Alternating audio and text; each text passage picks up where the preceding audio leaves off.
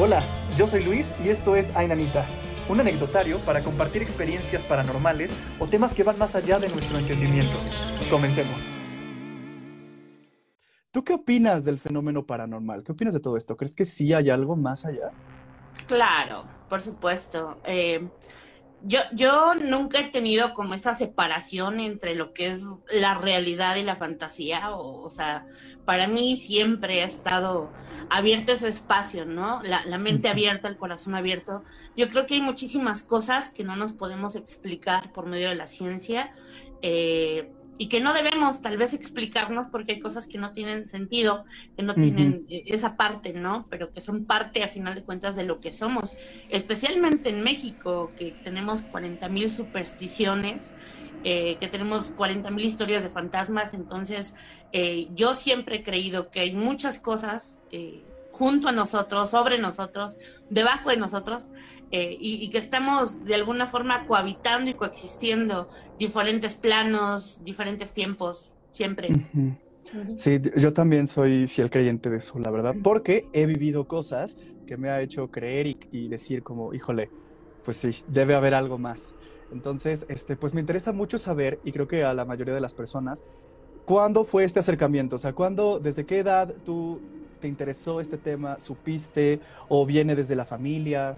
Cuéntame. Pues yo desde chiquita, en realidad, en, en mi familia era mucho mi mamá de hacer limpias, uh -huh. eh, curar el empacho, el tema de la arbolaria, que al final de cuentas está ligado con la brujería mexicana.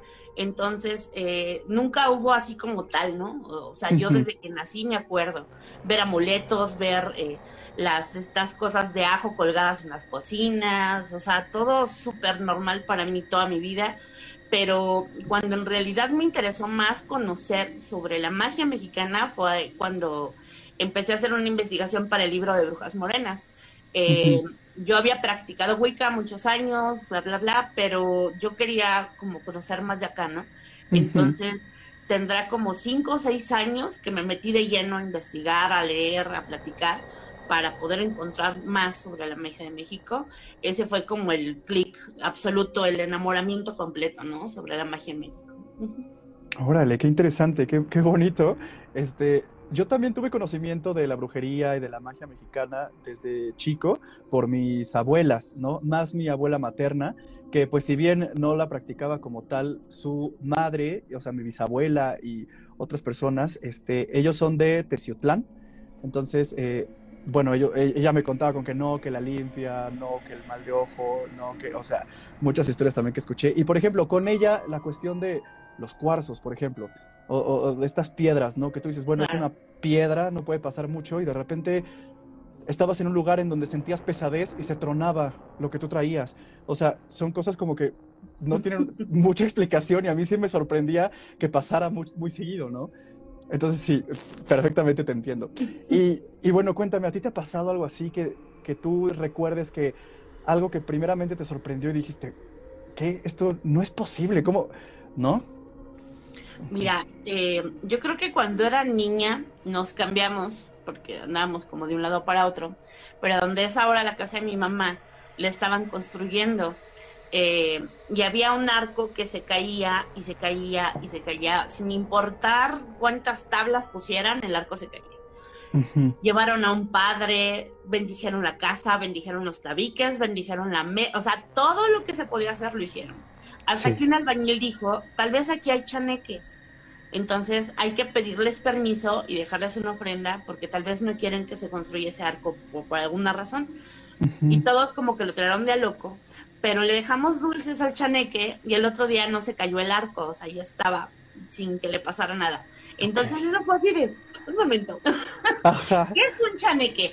Y ya, ¿no? O sea, eso fue como que lo primer, o sea, lo que yo recuerdo cuando era niña fue como impresionante, ¿no? Porque pues eh, yo fui criada como la mayoría de los mexicanos con la religión católica, ¿no? Entonces tú asumes que ya con el agua bendita pues todo se soluciona y no.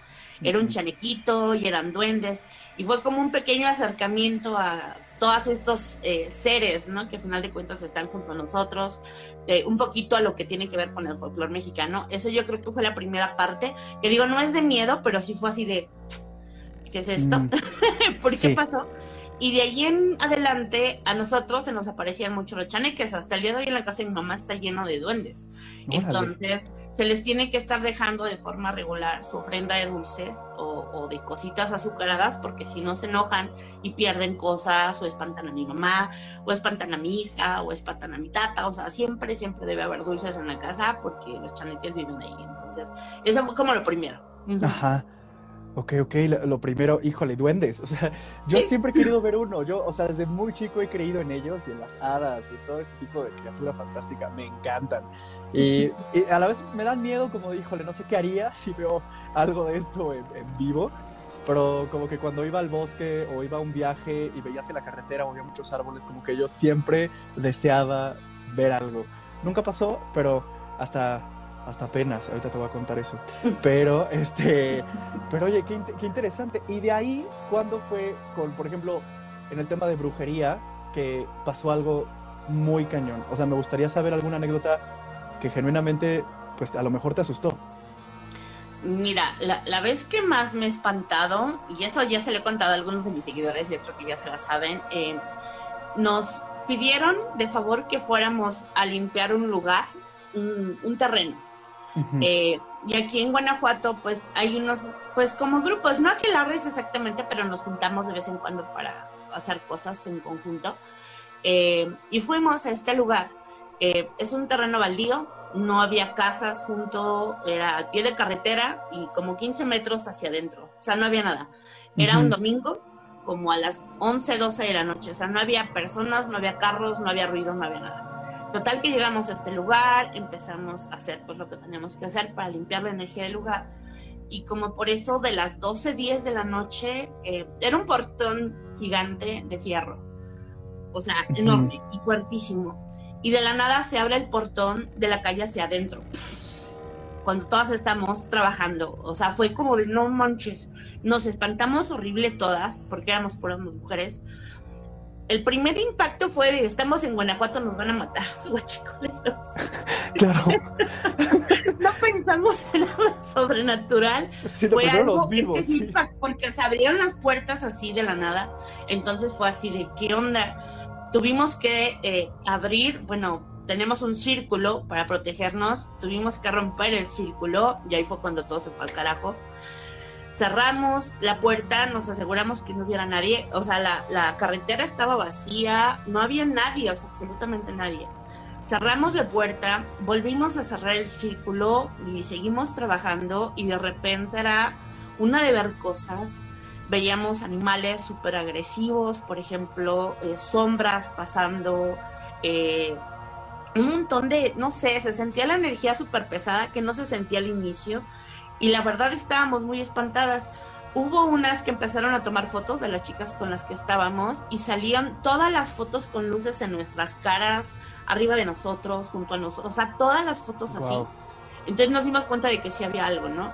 El punto es que durante, no sé, de las 12 a las 3 de la mañana que íbamos a acabar, todo súper pesado, se oían ruidos, no había nadie más que nosotras.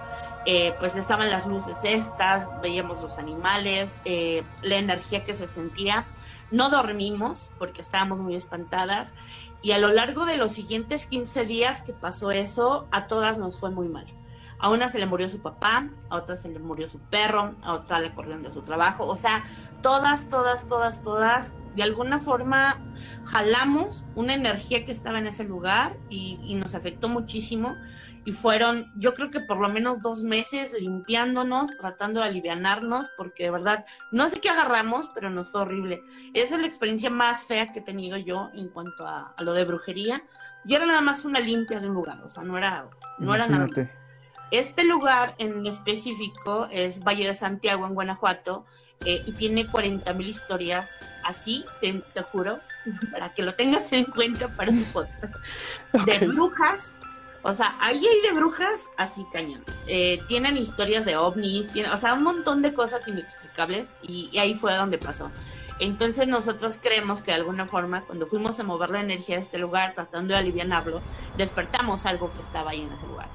Entonces, pues se nos pegó, se nos pegó cañón y fue un relajo este, tratar de sacarlo después. Y, sí, desde ahí no regresamos, ¿eh? ninguna de nosotros, sí. Fue, Miedo, qué, qué, qué, miedo. Mira, dice yo soy Erika Zavala. ¿Con esos detalles no te dieron ganas de dejar la brujería?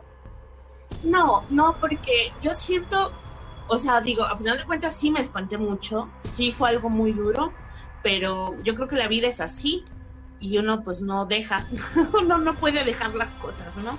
Eh, si algo aprendido de este mundo en sí es que eh, muchos como personas tenemos problemas, pero para nosotros son retos, ¿no? Entonces, eh, no puedo dejar que mi miedo me controle, no puedo dejar mm. que ninguna emoción me controle porque yo debo ser dueña de mis emociones y debo tener las riendas de las cosas que hago, ¿no? Entonces, sí me espanté muchísimo, pero pues le tengo que seguir porque al final de cuentas esto es lo que soy, ¿no? Exacto. Totalmente. Y, aparte que te informas, investigas, o sea, no es nada más hacer por hacer, o sea, hay un porqué de cada ritual y de cada situación. Entonces, sí, porque mucha gente piensa con que, ah, no pasa nada y puedo hacer cualquier, ¿no? O sea, ritual yo solo y sin protegerme y todo, y pasan cosas. Mi mamá tuvo en, en algún trabajo uno de los choferes de la empresa este, jugó Ouija con sus amigos por pura diversión y también dice que alguna vez, o sea, bueno, que ellos sintieron que algo se despertó tal vez, porque también a todos los que jugaron les pasó algo malo en sus vidas de ahí.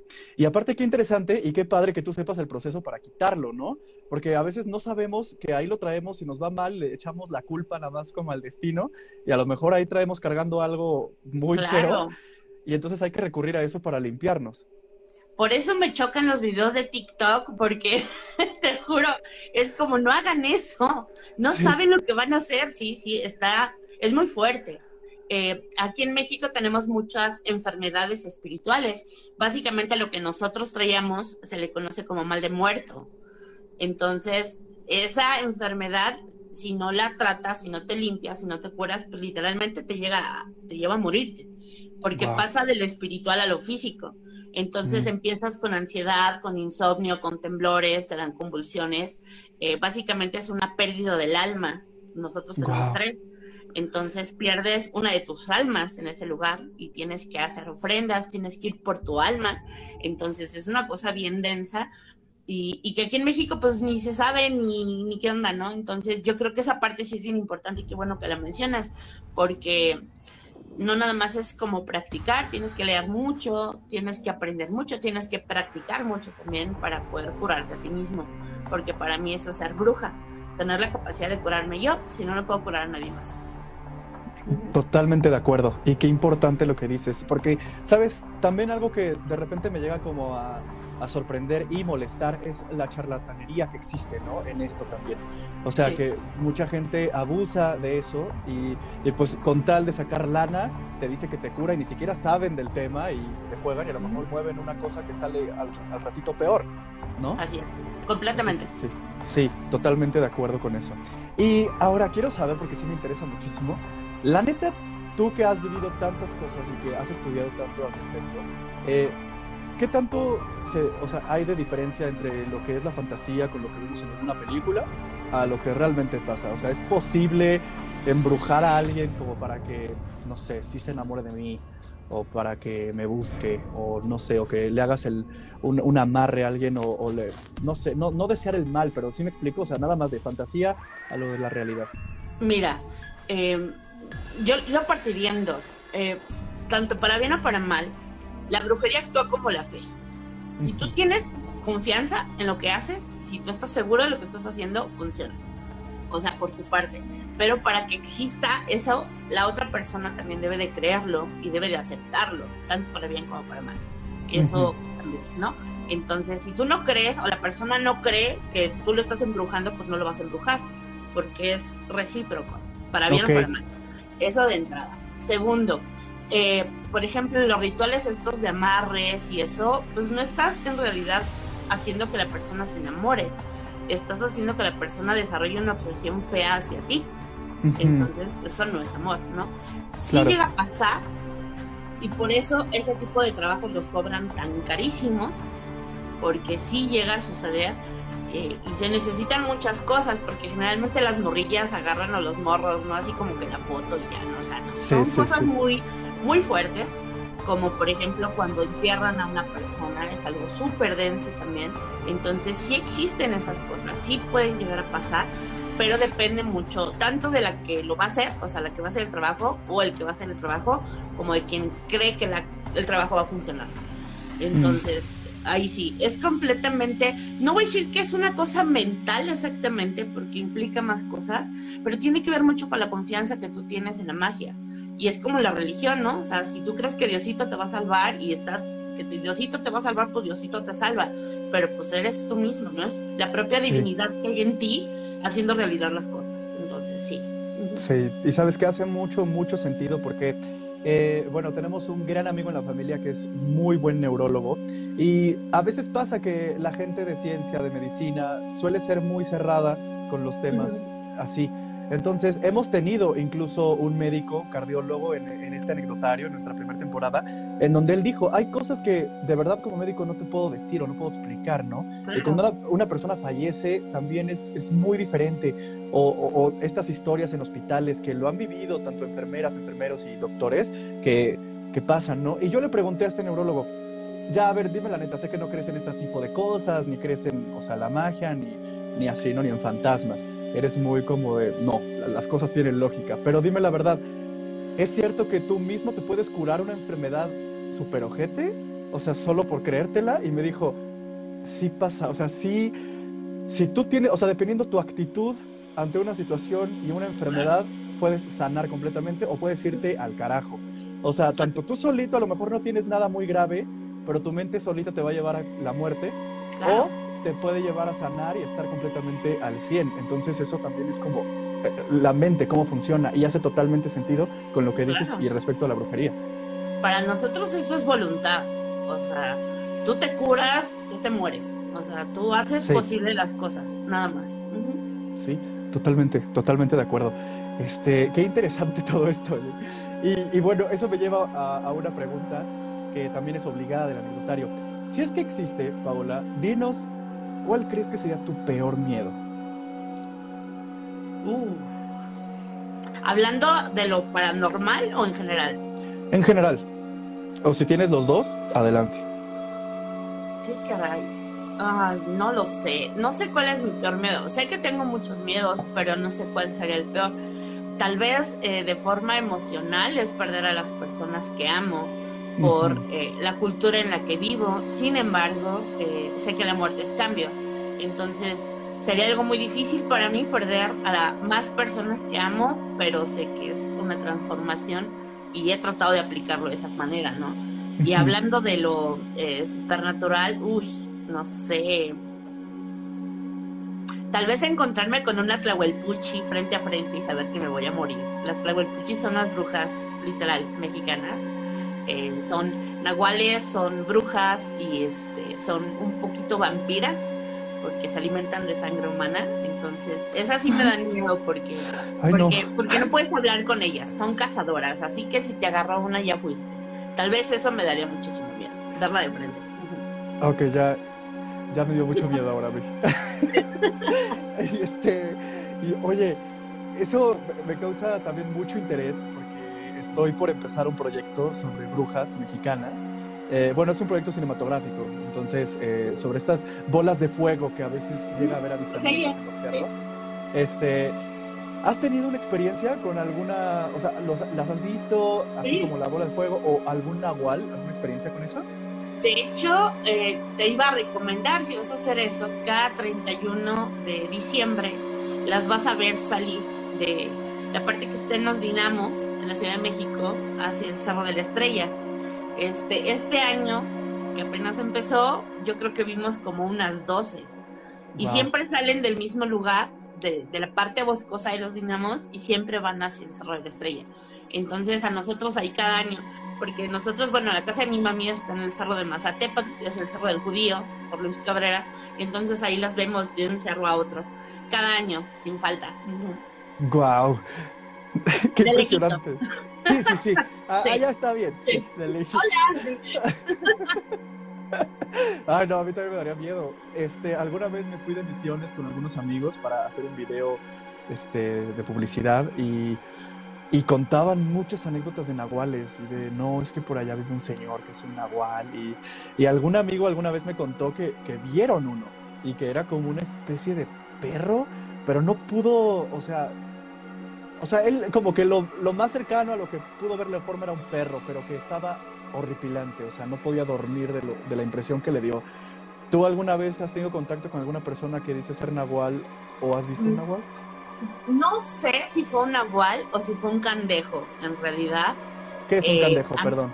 Es un perro que se mm. aparece a hombres o mujeres eh, y si le aparece a las mujeres tiene los ojos rojos y si le aparece a los hombres tiene los ojos amarillos. Eh, yo el animal que vi era un perro gigantesco que salió de la nada y era un pasillo como de, no sé, unos 10 metros. O sea, yo podía retroceder y subir una pendiente así, o caminar hacia él, o quedarme parada. Entonces, eh, eran igual las 2, 3 de la mañana, yo iba caminando sobre ese pasillo y de repente aparece el perro. Veo primero los ojos rojos y un animal gigante, una sombra enorme.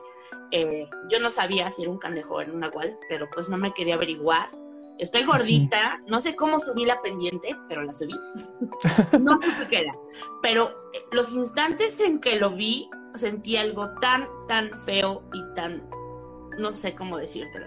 Fue un miedo horrible, fue un miedo horrible porque no sabía si me iba a atacar. O sea, yo le tengo mucho miedo a los perros, hasta los chihuahuas me dan pánico. Bueno, es que son súper agresivos los chihuahuas, esos no me caen. O sea, cualquier perro, a mí me pones un perro y me da muchísimo miedo porque no, o sea, siento que me va a morder. Entonces me quiere que ver eso, entonces dije, me va a matar, me va a destruir la cara. Entonces, los momentos en los que pensé si me quedaba quieta o si corría fueron eternos para mí. No, no hacía nada, solo me veía y era una cosa gigantesca. Nunca supe qué fue, no me quedé averiguar. Así sí, no. fue. Pero fue. Ay, no, no, yo no sé qué habría, yo creo que me desmayo ahí. O sea, esa es cosa chistosa y lo estábamos hablando ahorita por un comentario antes del programa. Soy súper miedoso. Entonces, imagínate, y yo aquí en el podcast para que me cuenten sus anécdotas. qué masoquista. y este, oye, otra pregunta que nos interesa mucho este, contigo es, ¿tú tienes algún amuleto o algún ritual de la suerte? O sea, que a ti te encante en lo personal.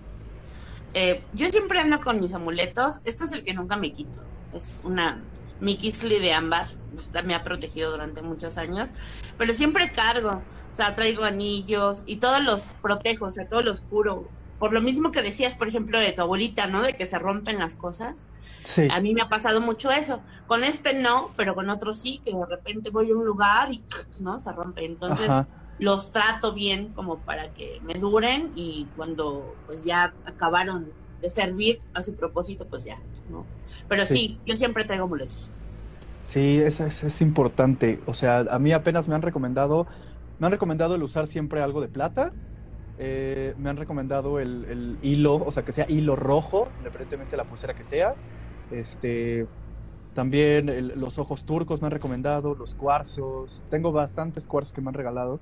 Y tengo historias chistosas con los cuarzos porque, por ejemplo, con Gil, Raúl de la Torre, que es colaborador de, nosotros, él tiene este negocio en donde, pues bueno, con él puedes comprar diferentes tipos de cuarzos, de palo santo, de todo este tipo de cuestiones para protección. Y y él en una sesión con Ainanita nos regaló un cuarzo a cada quien y tú pasabas y elegías de diferentes esferas y era como que el cuarzo te elegía a ti. Entonces a mí me tocó uno rojo grande y lo llevé a mi casa. Ella estaba cambiando la tele y de repente escucho una pedrada, pero cañona en mi puerta. O sea, como que me aventaron una piedra. Y pues yo sí, como que me saqué de onda porque yo estaba pegadísimo a la tele y yo había puesto ese cuarzo hasta el otro extremo del cuarto junto con mis demás este, cuarzos. Y el, y el cuarzo voló o lo aventaron o no sé qué pasó hacia el otro extremo. Sí me asusté muchísimo. Le llamé en ese momento a Raúl, le dije, oye, ¿los cuarzos se mueven o, o sea, es normal que, que, los avienten así? Porque, y me dijo, pues es que hay, o sea, hay vida, hay energía. Es, y entonces como que me dijo que pudiera ser normal. A él nunca le había pasado, pero ¿tú qué opinas de esto? A mí sí me asustó, la verdad. Tienes un chaneque en casa. No me digas esto, no me digas esto, porque. No, espérate, Paola, espérate. Me voy a desmayar. Es que, a ver. Es que te voy a contar. Mira, hasta me puso rojo porque. Porque puede ser, creo que sí, es que sí, mira. Ya sé que muchos de los seguidores de Ainanita van a decir como de, ay, va este güey con su anécdota, pero miren, yo hace mucho tiempo me emberrinché con mi mamá de que quería que a huevo me comprara un muñeco, que es como un hada, elfo raro. En una tienda departamental hace mucho salió una colección de elfos, duendes, troles, etc.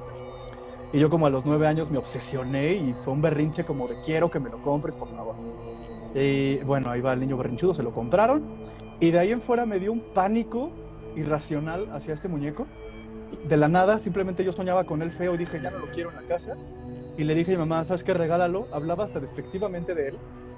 Y, y lo metió en una caja. Cerró esta caja y ella estaba para irse a su trabajo. Entonces, este, yo voy entrando al baño y de la manera más estúpida me caigo y me pego en la cabeza. Yo pensé que me había pegado como en el ojo y nada más era el moretón. Cuando me veo en el espejo, estoy sangrando horrible de porque me abrí la cabeza, este, y ves que de por sí la cara es como súper sangrienta. Sí. Este, y cuando veo bien en el lavabo, está este muñeco sentado frente a mí, con las alas manchadas de mi sangre. Todo limpio, pero el muñeco ahí estaba con las alitas manchadas de, de mi sangre. Me dio un pánico, pero a la vez como que fue un respeto como de... O sea, porque mi mamá era imposible que hubiera salido el muñeco y así. Y desde entonces han pasado cosas en la casa, tu casa, que se mueven cosas, este, le damos chocolates y al otro día los chocolates están abiertos o los dulces están abiertos, él de repente desaparece o huele muchísimo a pino en la casa, este, o encontramos basurita de pino, de plantas, siempre trae piedritas chistosas. eh, y mis amigos le tienen mucho respeto y también los animales que llegamos a tener en la casa como mis mascotas a lo largo de estos años le tienen como que miedo, respeto. Y digo, es un muñeco, o sea, es plástico, totalmente es plástico y el muñeco no da miedo, o sea, es de facciones muy finitas, pero puede ser que haya una energía o como tú dices, a lo mejor lo están ocupando como, este, como algo, no sé qué opines, pero a mí sí, sí pasa, o sea, y, y yo no era de creer que algo así podría pasar, pero sí pasa en mi casa eso. Yo te recomiendo que le pidas una disculpa muchos años después. O sea, ya de ahí no ha pasado nada, digo, ya como que nos empezamos a llevar bien, ya somos cuates, ya como que coexistimos, es como, güey, vamos a ser roomies, ¿va? Vamos a llevarnos bien. Sí, claro. No, Porque- lo de los dulces está bien, o sea, digo, a final de cuentas es, es parte de lo que te contaba de las enfermedades, aquí hay otra también que tiene mucho que ver con eso, cuando le faltas el respeto a un eh, elemental o a un lugar eh, sagrado, eh, hacen lo mismo, o sea, te van a castigar, a ti te fue bien, nada más te descalabró. Sí. Eh, sí, o sea, hay, hay niños, bueno, o sea, una historia, yo se la cuento en mis talleres. eh, fue una familia a un ojito de agua en una zona rural, creo que por Milpalta, no sé. El punto es que estaban ahí los papás, bla, bla, bla, y estaba un niño, el niño de la familia, y vio a un duendecito chiquito en, eh, en el ojo de agua, y lo empezó a molestar y le empezó a aventar piedras. Entonces el duendecito lo volteó a ver muy feo y se metió al ojo de agua. Eh, se va el niño, le cuenta a su papá que vio un duendecito, el papá lo ignora, bla, bla, bla. Esa misma noche el niño se está muriendo. Tiene vómitos, tiene fiebre, tiene convulsiones, se puso súper mal, lo llevaron al hospital, eh, no sabían que tenía, o sea, literalmente nadie sabía que tenía, el niño estaba sano. Pasaron muchos días, el niño se estaba pues ya agonizando, lo llevan con una bruja y le dice a la bruja lo que pasa es que eh, le faltó el respeto a este ente, a este espíritu, y ahora tenemos que ir a pedirle una disculpa, se le tiene que dejar una ofrenda porque le quitó el alma al niño. Entonces tuvieron que ir otra vez a la zona, dejar una ofrenda, pedirle perdón. El niño tuvo que pedir perdón. Y tan, tan. Entonces te digo que te fue bien. Ay, no, qué miedo. sí, o sea, es que sí fue inexplicable que estuviera ahí. O sea, no había, no había forma, porque mi mamá ya no estaba. O sea, y cuando se regresó, porque escuchó el putazo. Y, este, y ya de ahí, pues lo tenemos donde él quiera estar, haz de cuenta. Si se mueve, ahí lo dejamos. Nada más ahí le llevamos los dulces. Y, y ha pasado que se lo quieren llevar. Porque mi mamá tiene muchas amistades que son antropólogos, antropólogas, y se lo quieren llevar como para investigación, hace cuenta, ¿no? Como que me lo voy a llevar a mi casa y que se mueva, a ver. Este, pero regresa, de la nada lo pierden en sus casas y aparece aquí en la casa. Sí. Es, es, muy chistoso. Hemos querido mostrarlo en, en, en, vivos o en cosas así, pero falla la señal y se va. Siempre nos pasa esa coincidencia. Este, solo en una ocasión lo presentamos al público en, un en el canal de YouTube, en un video de este, reaccionando a la caja misteriosa. Ahí si lo quieren buscar, ahí pueden ver al elfo. Eh, pero, pero sí, o sea, nos pasaron estas cosas impresionantes. Y que tú me dijeras ahorita eso, ok, me hace, me hace sentido y digo, este güey ya me perdonó, me quiere apedrear ahora. O sea, ¿qué, qué está pasando? ¿Quiere jugar conmigo? ¿Cómo? Ya te perdonó. Si no, no estaríamos aquí. Sí, sí, sí, sí ok. Qué bueno, porque yo lo quiero mucho, ya, ya es mi amigo, ya. Este, y fíjate que esa, que mi abuelita, la que te contaba de los cuarzos y eso, una vez lo retó, porque apareció en la camioneta, e íbamos a una plaza y la camioneta, los tapetes del piso estaban bañados en pino, o sea, en hojitas de pino. Y mamá, pues obviamente como, tal, lo voy a tener que lavar, pero pues estaba ahí el elfo, entonces como que mucho respeto. Fuimos a esta plaza y mi abuela pues toma al muñeco y, le dice, si eres real, te vamos a dejar aquí encerrado en la camioneta y cuando regrese vas a estar en otro lugar. O sea, como que lo retó, como de ver, demuéstrame que es cierto, ¿no? Y yo pues sí preocupado como de abuela, mírame la cara, o sea, ya, ya pasó una vez, ya no chingues. Entonces, este, nos salimos, cerramos el coche te lo prometo, Pau. Te lo prometo. Regresamos. No había pino en el coche, como si le hubieran pasado una aspirada. Y el muñeco estaba enfrente ahora. No donde lo dejó. o sea. Y por eso creemos, porque pues sí, o sea, las veces que ha pasado que queremos que demuestre algo así, se mueve, pasa. Yo quiero hacer notar el poder de tu abuela. o sea, ay mamá, Sí, sí, sí. Y, también me hace todo sentido porque ella siempre dice como yo soy bruja, lo afirma, o sea, como yo, yo, yo es la chancla mágica, o sea, sí. te paras, sí, claro. Sí, totalmente. Y yo, pues espero que seas una buena, porque, porque me da miedo todo el poder que tienes, o sea, pero, o sea, mi abuelita, le mando un saludo, a veces ve estos en vivos, entonces, órale. No, sí, ¿cómo ves mi historia? Qué miedo, ¿no? Genial. Está linda, está linda. Sí, está linda. Me llevé mi, correctivo. Este. Dice José Oficial, ¿qué son los seres oscuros? Yo vi uno afuera de mi casa pequeño, en forma de un humano, pero color negro como la oscuridad. Hmm. ¿Los qué, perdón? Los seres oscuros, dice. Pues es que hay muchos, o sea, nosotros aquí le decimos sombras, eh, mm. Generalmente pues son espíritus o son energías que nos rodean igual. Este, a veces aparecen con una forma y a veces sin forma, pero siempre están rodeándonos. Dice Andrea Lima, ¿la abuela es bruja? Hola Andrea, es mi prima. Sí, la abuela. Tú bien sabes que sí, güey. Este, oye, eh, esto ahorita estaban preguntando sobre cómo identificar brujas, brujos. Me lleva como a esta pregunta que te quiero hacer, que Obviamente tú, en tu experiencia y en los talleres que has dado, los lugares que has visitado, con la gente que has convivido a lo largo del tiempo, eh, seguramente te ha pasado que conoces a alguien y automáticamente vibra algo, ¿no? O lo sientes muy pesado o lo sientes muy liviano y hacen una conexión instantánea. Y así, ¿no? Este, ¿Qué experiencias así fuertes has tenido con este tipo de, de energías con seres humanos? Pues mira, generalmente son buenas. Eh, yo cuando siento que alguien me está tirando mala onda, inmediatamente me duele esta parte de la cabeza. O sea, es como de así. Luego, luego me avisan, ¿no? Entonces procuro evitar o, me alejo, ¿no? Eh, pero, pero no tengo así como experiencias feas en realidad. Este, hay momentos en los que tienes que convivir y que tienes que estar y que te tienes que aguantar, pero yo pues, por eso los amuletos o traigo siempre mi aceitito de luna y tan ¿no? Entonces no, nunca he tenido como una dificultad por eso en realidad. Ok, sí, sí, sí, porque o sea, creo que todos aquí presentes nos ha pasado que, que eso, ¿no? Conoces a alguien y no te veo, o, un lugar que esté vacío y automáticamente sientes la pesadez, ¿no? Claro. del lugar, toda la energía ahí.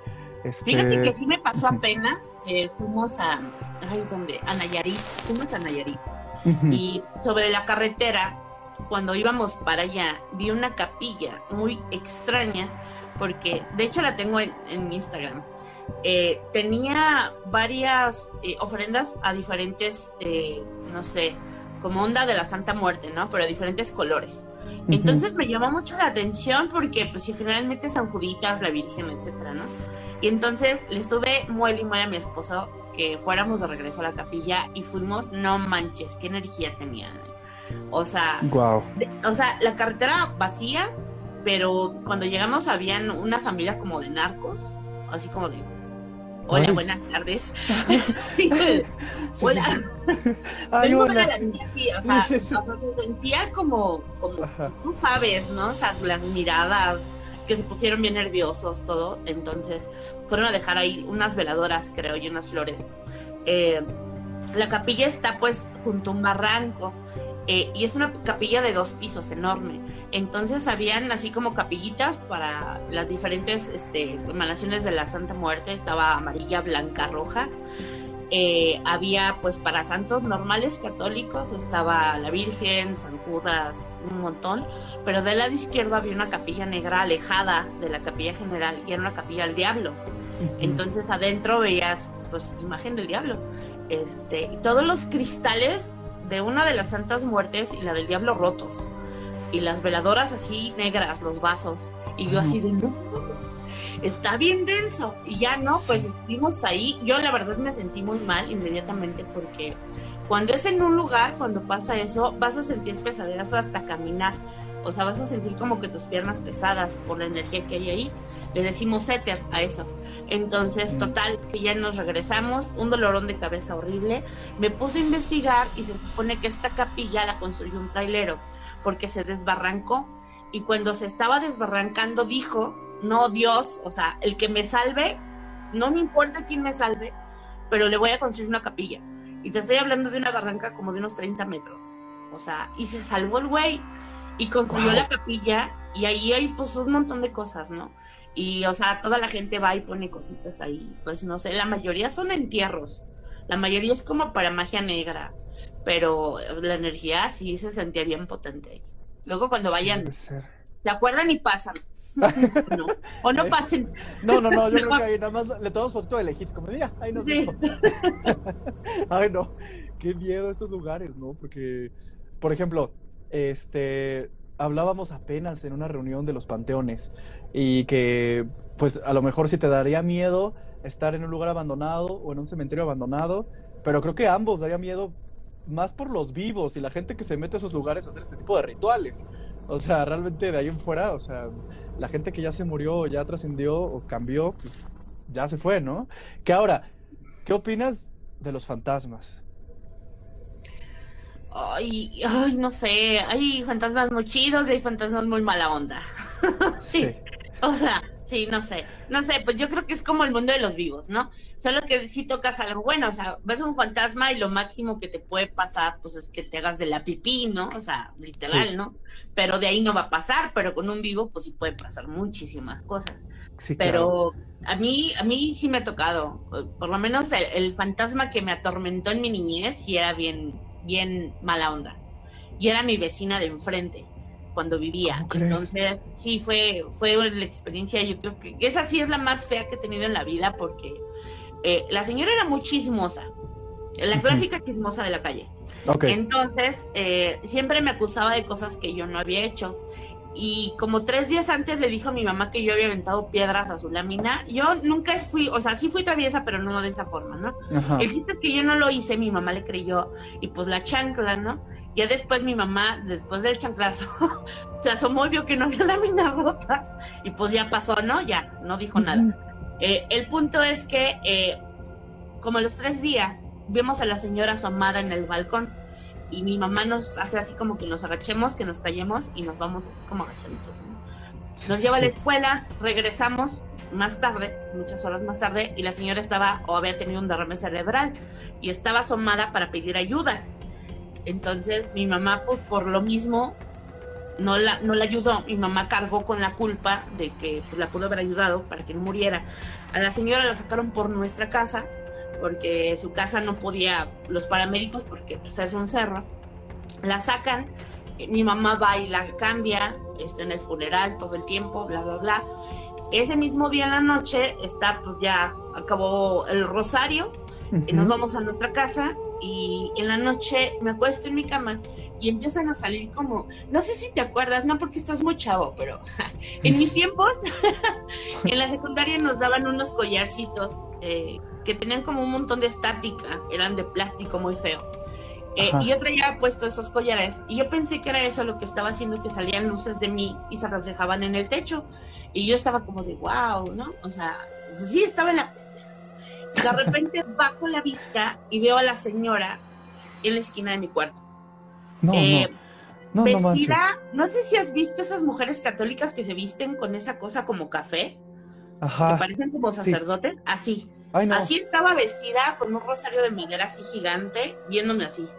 Y yo, no, empecé a gritar, porque, o sea, yo la veía, estaba en mi cuarto. Grité, grité, grité, mi mamá llegó y yo así de, mírala, mírala, mi mamá, o sea, de, reacciona, no hay nadie, yo, mírala. Como, no sé, dos, tres minutos hasta que se desapareció. Eh, y de ahí en más, o sea, se me aparecía, se me aparecía, se me aparecía. Oíamos ruidos en la noche, arrastraban cosas en la noche. Mi mamá tuvo que llevar a un sacerdote a exorcizar la casa, literalmente exorcizar la casa, porque estaba así cañón, todo lo que pasó. Entonces yo ese fantasma sí lo odié, te lo juro, porque me traumó, me traumó durante toda mi infancia. No pero, manches. Pero he tenido fantasmas más buena onda, pero el de Doña Patty sí Híjole, doña Pati, híjole, o sea, dice, y pues bueno, descansó, o sea, se fue. Ojalá, ojalá. o sea, porque mi mamá sigue ahí. ah, ok, o sea, se detuvo contigo porque te fuiste, pero ya no sabes si ha seguido ahí. Mi mamá duerme en ese cuarto, así que espero que sí se haya ido. Ay, no manches, ojalá que sí. Esperemos que Doña Pati haya dicho ya, fue suficiente. Vámonos. No manches. No, no manches. Este, mira, por ahí anda una amiga llamada Diana y quiere que te cuente, hablando de fantasmas, una anécdota que, pues sí creo que, que a lo mejor hay gente o personas o energías que se quedan, ¿no? Después de que se mueren. Pero, pues yo no creía tanto, así como de, no, pues ni me ha pasado y ni quiero que me pase. Y me pasó.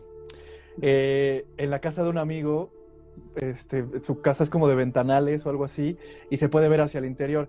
Y, pues le dije, güey, íbamos a ir a cenar con su papá. Entonces me dijo, como de nada más cambio de coches, acompáñame a mi casa. Y le dije, oye, voy a pasar rápido a tu baño. Pasó a saludar porque se veía gente y se escuchaba ruido. Este, y ya nos vamos. Me dijo, güey, está cerrada con llave, no, este, no hay nadie. Le dije, no, pero es que se escucha ruido. Y me dijo, no, es que dejan una luz prendida de la sala y dejan el radio puesto para que, pues, piensen que hay alguien y no se metan a robar, porque, pues, México, ¿no? Entonces, este, pues voy, me voy acercando y veo que pasa un chavo, como de treinta y tantos años, va pasando, va a cruzar y va a subir las escaleras, pero ya no sube. Y entonces, pues se me hizo medio raro, porque pues no había forma de que no subiera o se desapareciera. Voy a abrir la puerta y sí está cerrada con llave y le digo, güey, es que vi a alguien y sí está cerrada la, casa y entonces me, me, pidió que le explicara cómo era, que le describiera.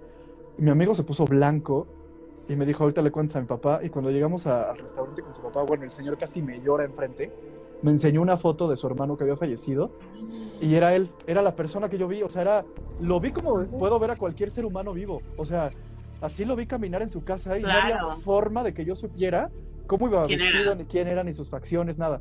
Entonces, eso sí me, me, me, me, asustó un poquito, ya como que sentí el frío ahí cuando me contó que estaba muerto. Yo dije, santísimo. Sí, no, por eso te digo, creo en estas cosas y por eso surge el anecdotario, como de creo que todos, todos hemos vivido cosas o hemos escuchado anécdotas o, así, y por qué no tener un espacio para contarlos y aquí asustarnos un ratito y resolver todo. sí, totalmente. Este, oye, pues bueno, para ir terminando este, este episodio, eh, ¿qué, ¿qué opinión tienes con respecto a los extraterrestres, a la vida fuera de este planeta? Creo completamente también. O sea, lo que te decía, ¿no? Sería como mucha soberbia creer que tenemos todas las respuestas. Sería mucho más soberbio creer que somos los únicos entes inteligentes en el universo. Entonces, eh, de hecho, de, las teorías del origen de la humanidad, la que más me resuena es esa, que somos hijos eh, de los padres de las estrellas. Entonces, mm. yo. Yo creo.